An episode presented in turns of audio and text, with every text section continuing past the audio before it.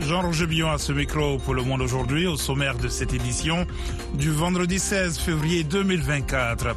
Au Sénégal, le président Macky Sall s'engage à organiser la présidentielle dans les meilleurs délais. Sachant que le président de la République finit son mandat le, le 2 avril, il faut que ce dernier, qui a la responsabilité de convoquer le collège électoral, puisse le faire, puisse l'organiser avant de partir le 2 avril. Le juriste Jean-Louis Correa nous donnera une idée des cartes qui se jouent au Sénégal dans la partie magazine. 37e sommet ordinaire de l'Union africaine demain samedi et dimanche à Addis Abeba. Le Tchad décrète l'état d'urgence alimentaire face à l'afflux de réfugiés soudanais. L'opposant politique Alexis Navalny est mort ce vendredi dans sa prison de l'Arctique russe. Ne manquez pas notre page pour ainsi que la Minute Éco. Pour l'instant, le journal. Le chef de l'État sénégalais Macky Sall s'est engagé à organiser la présidentielle dans les meilleurs délais après le veto mis par le Conseil constitutionnel à sa décision de reporter l'élection à fin 2024 d'Ilidico. Le Conseil constitutionnel a invalidé jeudi l'ajournement de la présidentielle au 15 décembre et a demandé aux autorités de tenir le vote dans les meilleurs délais. Le chef de l'État, Macky Sall, entend faire pleinement exécuter la décision du Conseil et mènera sans tarder les consultations nécessaires pour l'organisation de l'élection présidentielle dans les meilleurs délais, ont dit ses services dans un communiqué. La Cour, saisie par plus de 50 députés de l'opposition, n'a mis qu'une semaine à statuer dans une situation d'urgence politique. Les six sages ont déclaré contraire à la Constitution la loi votée par le Parlement. Ils ont invoqué les articles 27 et 103 de la Constitution qui consacrent le caractère intangible de la durée du mandat présidentiel de cinq ans ainsi que la jurisprudence. Le gouvernement n'a pas remis en cause la décision de la Cour qui n'est pas susceptible de recours. La décision paraît verrouiller le départ de M. Sall, élu en 2012, à l'expiration officielle de son deuxième mandat le 2 avril. Cela dit, 134 membres de l'opposition et de la société civile qui étaient détenus au Sénégal ont été libérés depuis jeudi et environ 90 devraient l'être dans la journée ce vendredi, selon les chiffres du ministère de la Justice. Jim, membre du collectif des familles de détenus politiques, a lui affirmé que 156 détenus ont été libérés jeudi et 500 au total doivent l'être prochainement. L'une des principales figures de l'opposition, Ousmane Sonko, mais aussi son second à la tête du parti PASTEF, dissous, Bassirou Diomaye Faye, l'un des favoris de la présidentielle, sont détenus depuis 2023. Aucune information ne fait état pour l'heure de leur éventuelle libération. Le sommet de l'Union africaine se tient ce week-end dans un contexte difficile. Nouveau coup d'État, crise au Sénégal, tractation pour la, présidence tournante, et cela au moment où l'organisation veut porter la voix du continent au sein du G20 qu'elle a intégré en septembre. Le point avec Rosine Monezero. Ces nouveaux coups d'État ainsi que la crise au Sénégal devraient figurer au menu du sommet, indique Nina Willen, directrice du programme Afrique de l'Institut Egmont pour les relations internationales basé à Bruxelles. Deux nouveaux États membres manqueront également à ce rendez-vous, le Gabon et le Niger, suspendus après des coups d'État tout comme le Mali, la Guinée, le Soudan et le Burkina Faso depuis 2021 et 2022. Après des mois d'intenses tractations, le président mauritanien Mohamed Ould Ghazouani devrait être élu par ses pairs dimanche.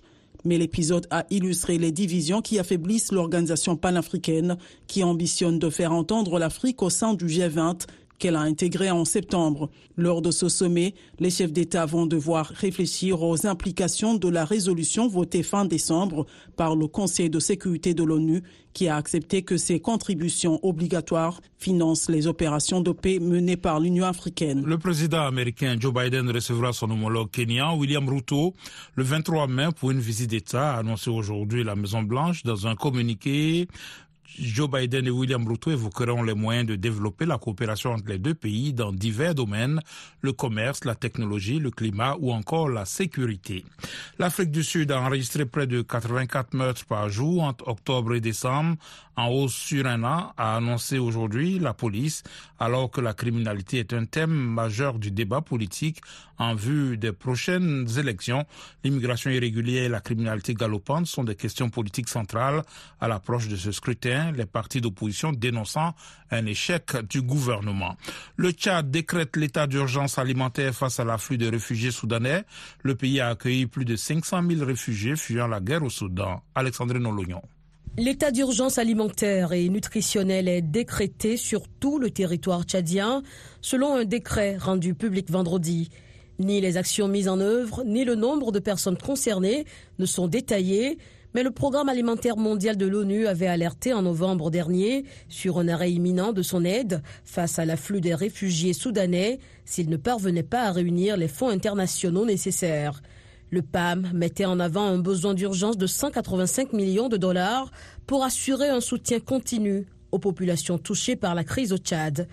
Le Tchad, qui accueille de très loin le plus grand nombre de réfugiés soudanais, essentiellement venus du Darfour, fuyant la guerre civile déclenchée en 2003 dans cette région de l'Est soudanais, en abritait déjà plus de 400 000 avant le nouveau conflit.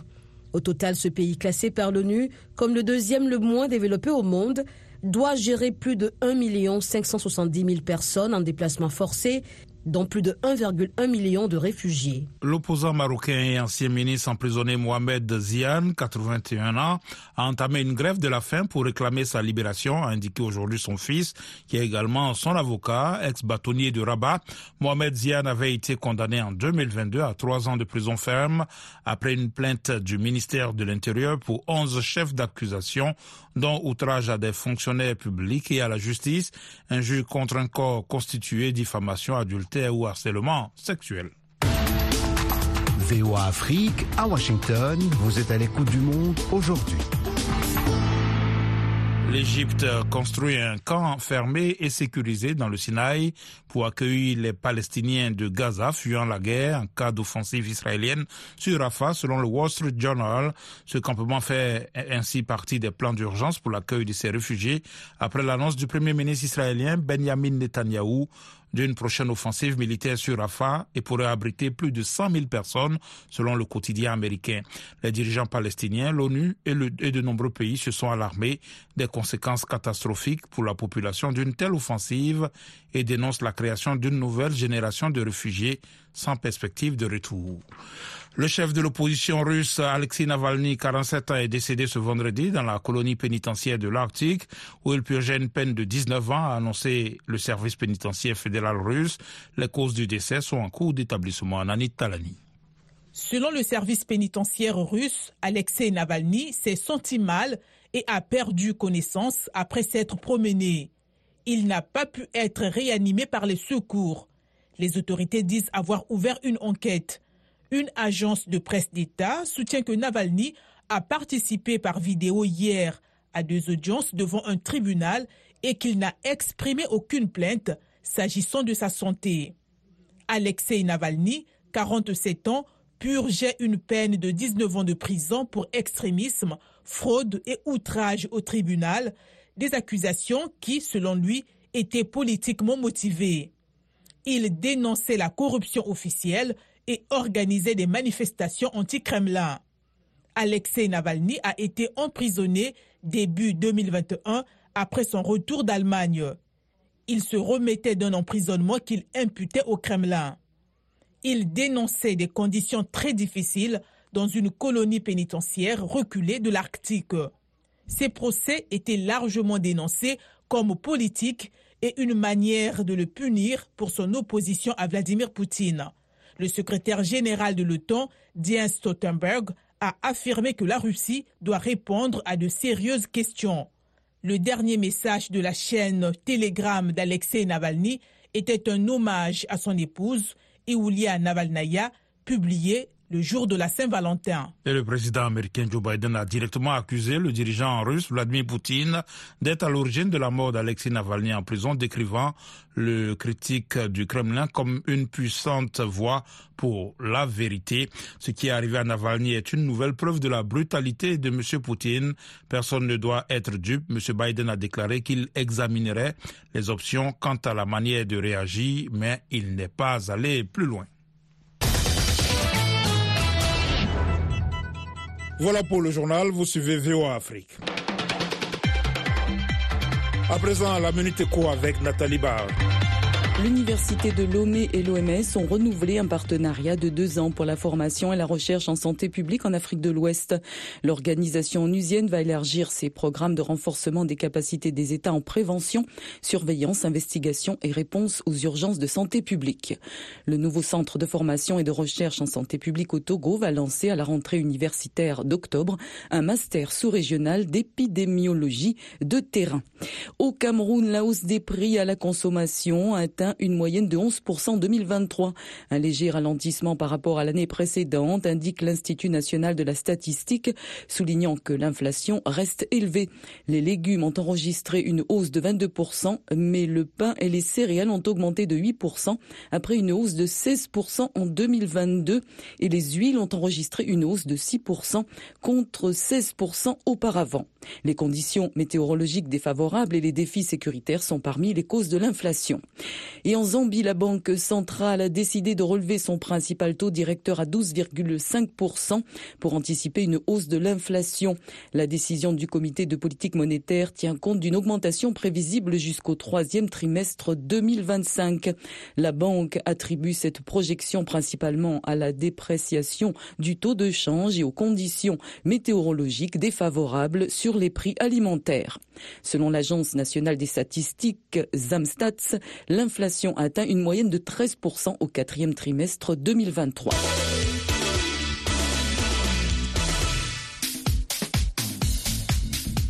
Place maintenant au sport avec Nanit Talani. Bonsoir Nanit.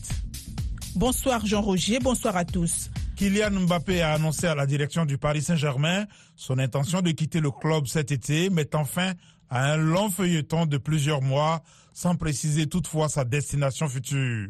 Le suspense a pris fin, mais les conditions précises du départ du champion du monde 2018 ne sont pas encore totalement arrêtées. Kylian Mbappé et le PSG vont officialiser cette annonce dans quelques mois.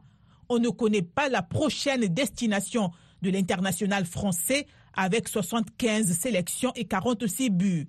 Le Real Madrid, avec lequel l'attaquant est en négociation sur son salaire, fait figure de grand favori pour l'accueillir. Arrivé en 2017 de Monaco, Mbappé a tout gagné avec le PSG, sauf la Ligue des Champions, et partira après avoir battu une flopée de records, dont celui du nombre de buts inscrits sous le maillot parisien. Il en est à 222. L'attaquant égyptien Mohamed Salah, blessé en janvier à une cuisse avec l'Égypte, a repris l'entraînement avec Liverpool à la veille d'un déplacement à Brentford. Mo est de retour à l'entraînement cela le met automatiquement en lice, a déclaré le patron des Reds, leader du championnat d'Angleterre avant la 25e journée. Klopp n'a pas précisé si l'ailier serait en mesure de participer au match samedi à Brentford, ne serait-ce que comme remplaçant. Salah, capitaine et joueur phare de l'Égypte, s'est blessé aux ischio-jambiers face au Ghana le 18 janvier en phase de groupe de la Cannes qui vient de se terminer en Côte d'Ivoire. Championnat d'Afrique de badminton homme, l'Algérie conserve son titre. Les Fennecs du badminton, champions en titre, ont battu les Aigles du Nigeria en finale 3-2 hier jeudi au Caire en Égypte, conservant ainsi leur trophée. Avant de se hisser en finale, les Algériens avaient battu en demi-finale l'île Maurice 3-1 et les Nigérians finalistes l'avaient emporté contre le pays hôte, l'Égypte 3-2. Athlétisme, le Kenya annule les sélections pour les Jeux africains afin d'honorer Kelvin Kiptoum.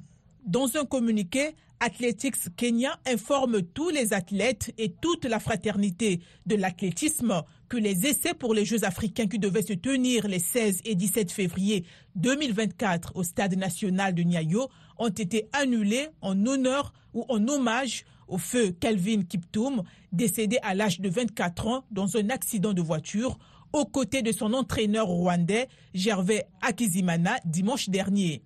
Page des sports VO Afrique signée Nani Talani.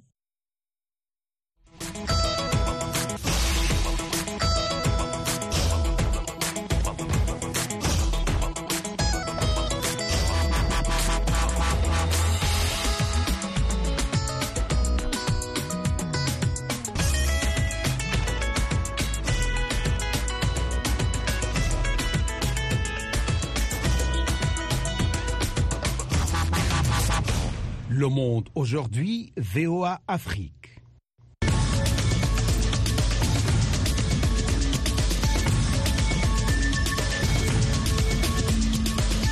Vous êtes à l'écoute du monde aujourd'hui sur VOA Afrique. Jean-Roger Billon de retour avec vous pour les dossiers du jour.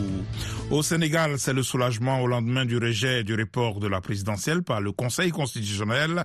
Les Sénégalais espèrent aller vite aux urnes et tourner définitivement cette page d'incertitude. C'est une correspondance de Wani Johnson Sambou depuis Dakar. Le Conseil constitutionnel du Sénégal a tranché, saisi par les candidats de l'opposition après le report de la présidentielle du 25 février par l'Assemblée nationale. L'instance a jugé la loi anticonstitutionnelle. Une décision accueillie avec beaucoup de soulagement par les Sénégalais. Moussa Guissé et Boubacar Diop résident à Dakar. Nous nous réjouissons de cette décision du Conseil constitutionnel qui va beaucoup apaiser les tensions. De plus, elle nous donne espoir que les doutes sur sa crédibilité et sa probité ne sont pas fondés. D'autres pays ont basculé à cause de ces situations, à l'image de la Côte d'Ivoire, du Mali, et nous prions pour ne pas en arriver là. Nous ne voulons pas que des guerres, des querelles, ce genre de trucs arrivent ici au Sénégal. Nous sommes un pays de paix, comme, comme le dit le pays de la Teranga. Actuellement, nous sommes vraiment, nous sommes vraiment contents de la décision. Actuellement, nous sommes, on a des lois ici, voilà. On a des gens, on a une constitution à qui on peut faire confiance. Franchement, nous sommes honorés et nous sommes contents de la décision. Espérons qu'on puisse avoir une entente sur une date plus proche pour qu'on puisse faire les élections de 2024.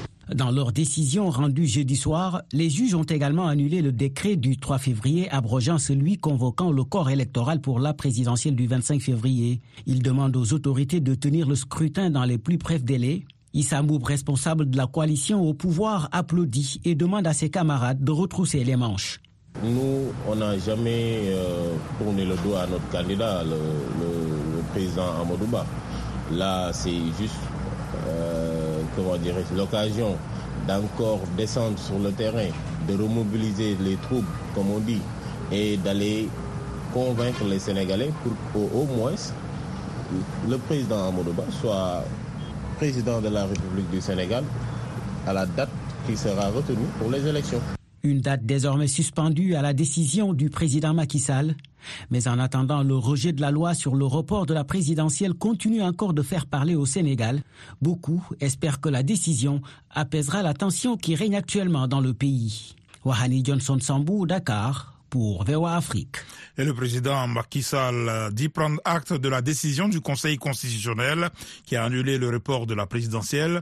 Un communiqué de la présidence publié ce vendredi annonce que le chef de l'État sénégalais mènera sans tarder les consultations nécessaires pour l'organisation de l'élection présidentielle dans les meilleurs délais. Pour un éclairage sur les options qui s'offrent au président Macky Sall, Abdourahmane Dia a joint à Dakar le professeur de droit Jean-Louis Correa. Je suis de l'avis euh, me basant sur la jurisprudence constante du Conseil constitutionnel, de dire que lorsque le Conseil euh, dit dans les meilleurs euh, délais d'organiser cette élection, je pense que le Conseil ne nous dit pas quelque chose, mais c'est sous-entendu dans sa décision, c'est que dans tous les cas, l'organisation de cette élection devra se faire avant le 2 avril. Pourquoi avant le 2 avril? Parce que dans sa décision d'hier, le Conseil constitutionnel a repris un argument qu'il a dit depuis 2016, c'est que le mandat du président de la République, on ne peut pas l'augmenter, on ne peut pas le diminuer. Sachant que le président de la République finit son mandat le, le 2 avril, il faut que ce dernier, qui a la responsabilité de convoquer le collège électoral, puisse le faire, puisse l'organiser avant de partir le 2 avril. Quelles sont les options qui s'offrent au président selon vous? Les options qui s'offrent à lui, c'est, comme je disais tout à l'heure, c'est c'est de discuter avec euh, au moins les 20 candidats qui ont été euh, déclarés admis à la, compétition par le Conseil euh, constitutionnel. C'est de discuter avec eux pour voir qu'est-ce qu'il faut faire. Mais à part cela, le président n'a pas d'autre option. La seule option qu'il a, c'est de se conformer à la décision du Conseil constitutionnel. Parce qu'à part la question de, l'organisation de l'élection dans les meilleurs délais, dans cette décision, tout est clair. La loi est déclarée non conforme à la Constitution. Le décret a été purement et simplement annulé. Je pense qu'ici, le président, on l'invite à retrouver son réflexe républicain et à se conformer à ces décisions euh, qui confortent l'État de droit et la démocratie au Sénégal. Et c'est à cela qu'on qu appelle. Vous ne craignez pas une crise euh, d'une nature quelconque, constitutionnelle, institutionnelle, si, euh, par exemple, le président ne se pliait pas à cette décision? Imaginez un instant que le président de la République décide de ne pas se conformer à la décision du Conseil, de se donner les plus larges pouvoirs pour organiser une élection qui irait peut-être pas au 15 décembre, mais pas loin, en tout cas qui dépasserait le, le 2 avril. Là, on assisterait à une crise, institutionnelle. Pourquoi? Parce que le président de la République veut le report, quoi que puissent en dire euh, ses amis. L'Assemblée nationale veut le report parce que l'Assemblée nationale a voté une loi, en tout cas une proposition de loi a été adoptée malgré les circonstances. Mais le Conseil constitutionnel a dit tout cela n'est pas bon, j'annule, je déclare non conforme à la Constitution. Donc, si le président ne se conforme pas à cette décision de justice, on entre véritablement dans la vraie crise institutionnelle. Le jury sénégalais Jean-Louis Correa. FM 102, c'est VOA Afrique à Dakar au Sénégal, 24 heures sur 24. Au Burkina Faso, des ministres de l'Alliance des États du Sahel étaient en réunion hier à Ouagadougou. Les trois pays, le Burkina Faso, le Mali et le Niger, qui ont quitté la CDAO, envisagent de créer une confédération. La réunion prépare donc le premier sommet des chefs d'État de l'AES, l'Alliance des États du Sahel. Des observateurs estiment que la création d'un tel espace communautaire euh, nécessiterait une consultation populaire. De Ouagadougou, la correspondance de Lamine Traoré. À Ouagadougou, ils étaient une vingtaine de ministres des trois pays à prendre part à la réunion d'hier. La réunion a duré toute la journée. Le communiqué final est intervenu tard la nuit. Principale information, les trois États veulent passer à une confédération. Une confédération qui va s'appuyer sur des références historiques propres au peuple du Sahel. Karamogo Jean-Marie Traoré, ministre des Affaires étrangères du Burkina Faso, a lu le communiqué final. Les ministres ont noté la nécessité de fonder le traité de la Confédération sur des références historiques propres au peuple du Sahel. Ils ont en outre fait l'option d'une architecture institutionnelle légère comprenant les sessions du Collège des chefs d'État, les sessions du Conseil des ministres et les sessions des représentants des parlements. Une réunion des ministres qui prépare déjà le premier sommet des chefs d'État des trois pays. Kassoum Koulibaly, ministre burkinabé de la Défense. La dynamique enclenchée à Bamako et qui s'est poursuivie aujourd'hui à Ouagadougou est une preuve supplémentaire que nous sommes sur la bonne voie, celle de la souveraineté retrouvée, la paix, la sécurité pour nos populations, ainsi que le développement harmonieux de nos États. Au sortir de notre réunion de Ouagadougou, nous devons nous projeter dès à présent sur les prochaines étapes de la constitution de notre espace communautaire en général et le premier sommet des chefs d'État de l'AES en particulier. Les observateurs pensent que pour la création d'un tel espace communautaire, il fallait associer l'aspiration des populations. Adama Bayala, analyse politique. Aujourd'hui, on parle de confédération.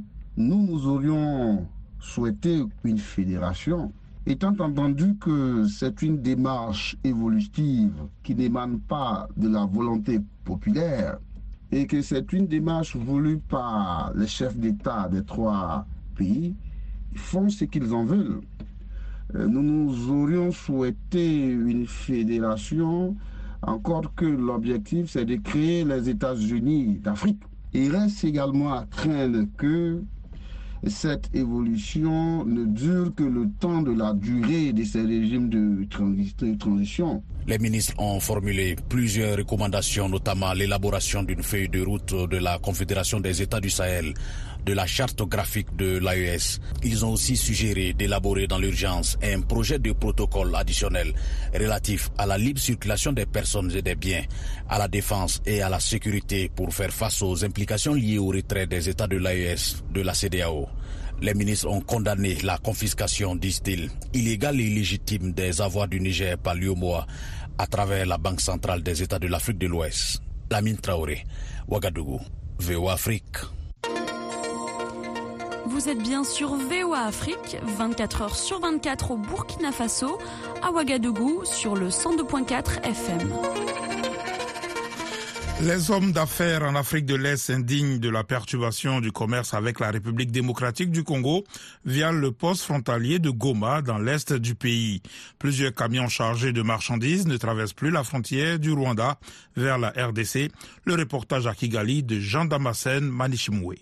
18 les combats sont signalés près de la ville de Goma dans l'est de la République démocratique du Congo. Le commerce transfrontalier entre la Tanzanie, le Rwanda, le Burundi et la RDC est fortement perturbé. Plusieurs camions de marchandises sont pour le moment bloqués au Rwanda car ne pouvant pas continuer leur route vers la RDC. Ils sont obligés de garder les produits ici parce que les clients ont peur. Personne ne souhaite prendre ces marchandises dans un endroit instable. Ainsi, les conteneurs qui avaient été importés avant la détérioration de la situation sont bloqués ici au Rwanda pour des raisons de sécurité. Personne ne veut perdre ses produits au Congo. Les conducteurs de camions de marchandises sont les plus affectés par cette perturbation du commerce transfrontalier vers la République démocratique du Congo.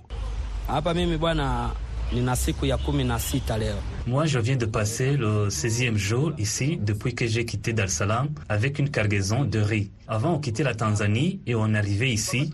On y passait un seul jour et on retournait chez nous. Mais aujourd'hui, ce n'est plus le cas. On passe plusieurs jours car les marchandises ne peuvent plus être acheminées au Congo.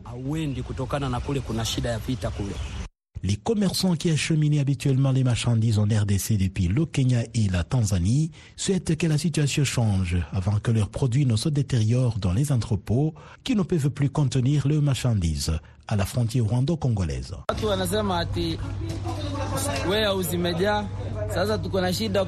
On nous dit que les entrepôts sont remplis et c'est pourquoi les camions sont nombreux ici. La situation s'est empirée ces derniers jours avec la détérioration de la situation là-bas au Congo. Nous souhaiterions que la situation change. Les autorités locales côté rwandais indiquent que les discussions sont en cours pour que les investisseurs viennent construire des entrepôts dans la région pour essayer de résoudre ce problème. Prosper Morinwa est le maire du district de Rubavu. Nous sommes actuellement en discussion avec trois investisseurs intéressés à contribuer à la construction de plus d'entrepôts et nous prenons en considération leurs demandes. Depuis que la guerre a éclaté dans l'est de la République démocratique du Congo, le mouvement des personnes entre Rubavu et Goma pour le commerce transfrontalier a sensiblement diminué, passant de 50 à 10 000 par jour. Jean Thomas Manichimwe pour VOA Afrique. Salut les amis, ici Roger Montou de VOA Afrique. Téléchargez et partagez l'application RM Show VOA. Vous allez pouvoir nous suivre en direct sans problème. Vous serez aussi en mesure de suivre des émissions manquées et nous appeler, participer en live en direct sur notre application RM Show VOA. Vous pouvez trouver l'application dans votre Google Play. Cherchez tout simplement RM Show VOA. Merci infiniment de rester connecté avec RM Show sur l'application Google Play RM Show VOA. Téléchargez et partagez l'application pour rester scotché à nous suivre chaque jour entre 20h à 21h temps universel. Rappelez-vous que RM Show, c'est chaque jour à 20h temps universel sur VO Afrique et je vous dis comme d'hab, God bless, peace Africa.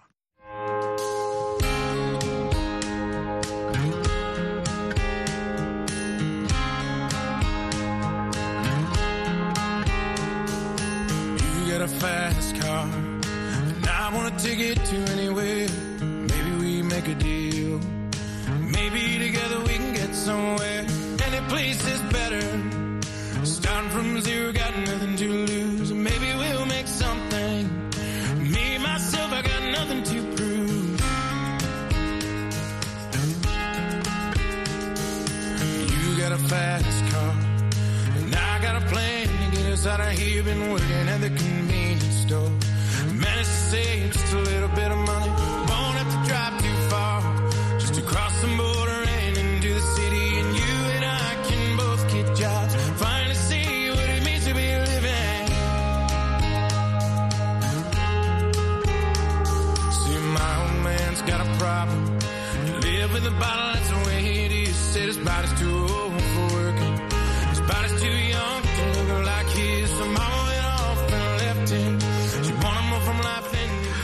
Le monde aujourd'hui, c'est la fin de cette édition. Merci de l'avoir suivi. Jean-Roger Billon à ce micro. À la mise en onde, Michel Joseph. Un grand merci à la rédaction et à toute l'équipe de production.